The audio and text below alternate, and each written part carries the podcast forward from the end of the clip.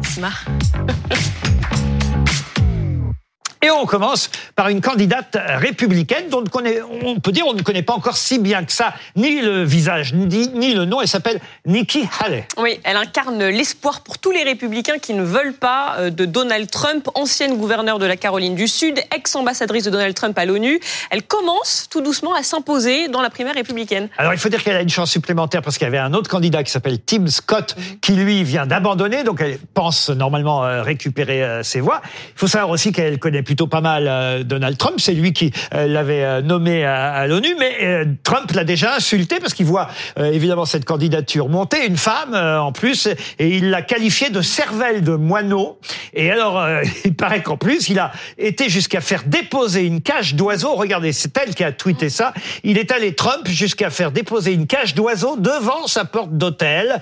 Euh, c'est Nikki Haley qui a publié euh, ce tweet pour prouver que Trump se moquait manifestement du cerve- voilà, on va dire du- d'une cervelle de moineau que pourrait avoir une femme candidate. Euh, c'est On, une- on le refera pas, comme dirait l'autre. Non, on le refera pas. Une insulte qui est bien sûr profondément sexiste. Euh, moi, j'ai vu les, les commentaires des, des républicains, des militants républicains, à chaque fois qu'elle poste, qu'elle fait un tweet euh, sur, euh, enfin un tweet, un post sur X, parce que maintenant ça s'appelle X, c'est de la folie furieuse. Ils l'attaquent tous sur le fait qu'elle est une femme et qu'elle est d'origine, euh, que ses parents, voilà, qu'elle est d'origine indienne. Et tous, tous les tous les commentaires. est convertie au tombent- christianisme, mariée avec un wasp Exactement. et convertie au Et c'est christianisme. d'une c'est d'une violence la, la campagne. Elle a très peu de chances quand même de gagner. hein. Pour l'instant, elle est genre euh, a- assez bas. Elle est au niveau de Ron DeSantis. Euh, Donald Trump Et est toujours oui, mais on ne sait pas ce qui peut arriver à Donald Trump d'ici à l'élection. Eh oui. Ouais, hélas, à mon avis, pas grand chose. Ben, on oublie, on oublie souvent l'âge de Donald Trump parce qu'on se moque de Joe Biden, mais euh, Donald Trump sans maquillage, c'est pas beau à voir. hein. Il a 78 Elle- Elle-même euh, table énormément sur cette nouvelle génération. Exactement.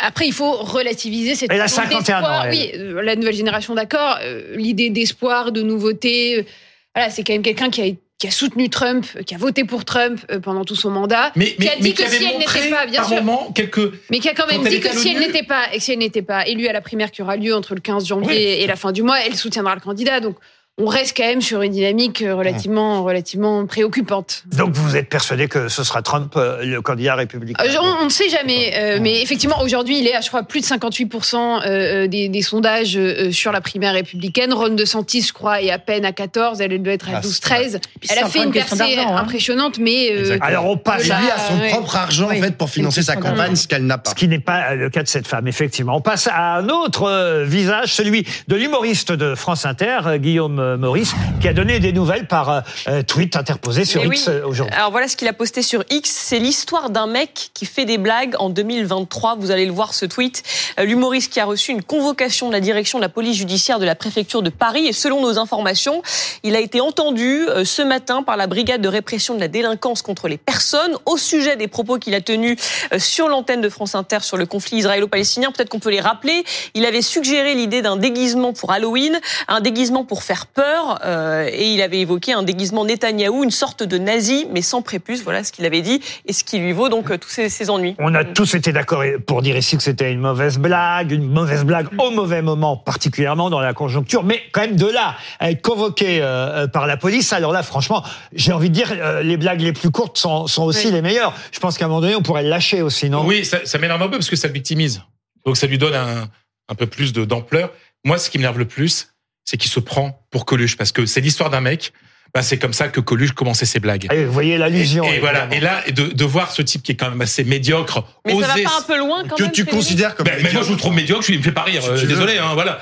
Ma grand-mère pensait la même chose de Coluche. hein. Oser, oser se mettre au niveau de Coluche, je trouve ça assez lamentable. Mais voilà. au-delà de ça, Frédéric, C'est l'histoire d'un mec qui a un gros melon. Oui, mais Voilà. est-ce que ça va pas trop loin quand même Qu'ils soient entendus par la police euh, Oui, Ça enfin, vous choque pas oui, parce que ça fait un peu police de la pensée, quoi. Mais après, Mm. il a, il a eu un discours qui était antisémite, donc. euh, Oui, mais la chaîne a pris ses responsabilités. Voilà, la, Oh. la chaîne l'a convoqué. Il y a eu quand même euh, de la part de. Charline Vanhoenacker. Non, effectivement, moi je suis d'accord avec vous. Je pense qu'on va trop loin. Là. Mais la Alors- question, la question, c'est qui qui euh, décide en fait si une blague est bonne ou pas. Et moi déjà, j'étais assez gêné que ce soit la direction de France Inter euh, qui décide de lui donner un blâme ou je sais pas quoi ou un avertissement euh, pour pour ce qu'il a dit à l'antenne, même si moi je trouvais ça personnellement de mauvais goût. Mais enfin, je trouve ça bizarre que la direction le fasse. Et alors là, que la, La justice s'en mêle, enfin que la police s'en mêle, je trouve ça Ce complètement qui est déplacé. terrible, c'est que ça va un peu loin toute Oui. cette histoire, parce qu'il faut Mm. quand même le, le rappeler. Euh, lui et aussi Charline Vanhoenacker, qui dirige euh, l'émission, sont aussi victimes victime de menaces au point que Charline Vanhoenacker, manifestement, ça a joué sur sa santé aussi et l'émission a été annulée euh, dimanche dernier. Il n'y a pas eu d'émission, donc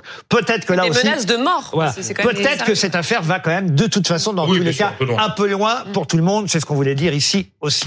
Le euh, visage maintenant de Ridley Scott. Et oui, Ridley Scott, dont le film Napoléon sort demain, et c'est l'acteur américain Joaquin Phoenix qui endosse le costume de Napoléon. Alors évidemment, moi je l'ai pas encore vu euh, ce film. plus. On attend ce vous- vous non plus. Mais moi non plus. on attend ce demain film ça sort. avec impatience. On y va demain soir euh, tous les deux si vous voulez, euh, Julie, à la séance de 22. La séance de 23 heures. Voilà, c'est ça. Après, après votre émission. Mais euh, je voulais signaler qu'il y avait deux Français, parce qu'on n'en parle pas suffisamment. Deux Français dans le cas. Ah, vous ne saviez pas Non, je ne le ah, savais pas. je- J'aime vous, vous apprendre des choses.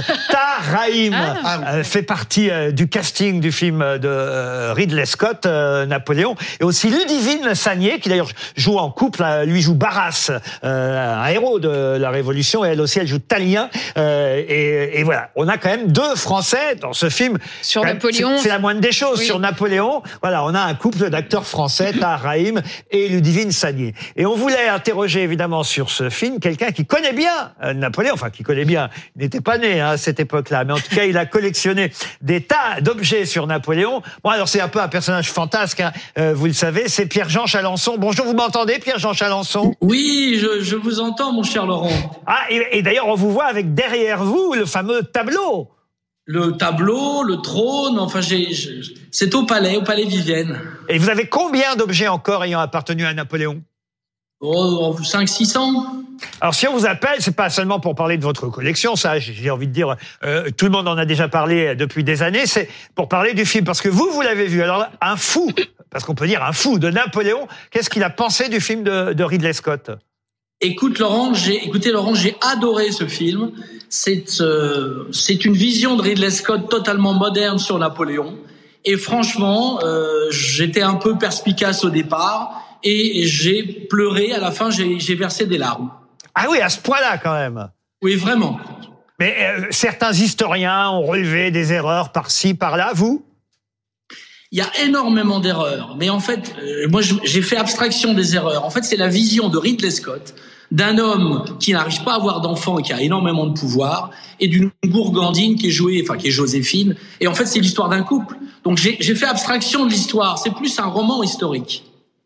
Vous avez envie d'aller voir le Napoléon de Ridley Scott, Blanche Leridan Euh, Très envie. Moi, je suis une, une immense fan de Joaquin Phoenix, donc euh, je verrai ça avec Ah. attention. Comment vous avez vu le film Parce qu'on vous invite encore, euh, vous n'êtes pas persona non grata dans les avant-premières, euh, Pierre-Jean Ah non, on Chalençon m'invite. on m'a- J'ai même vu le.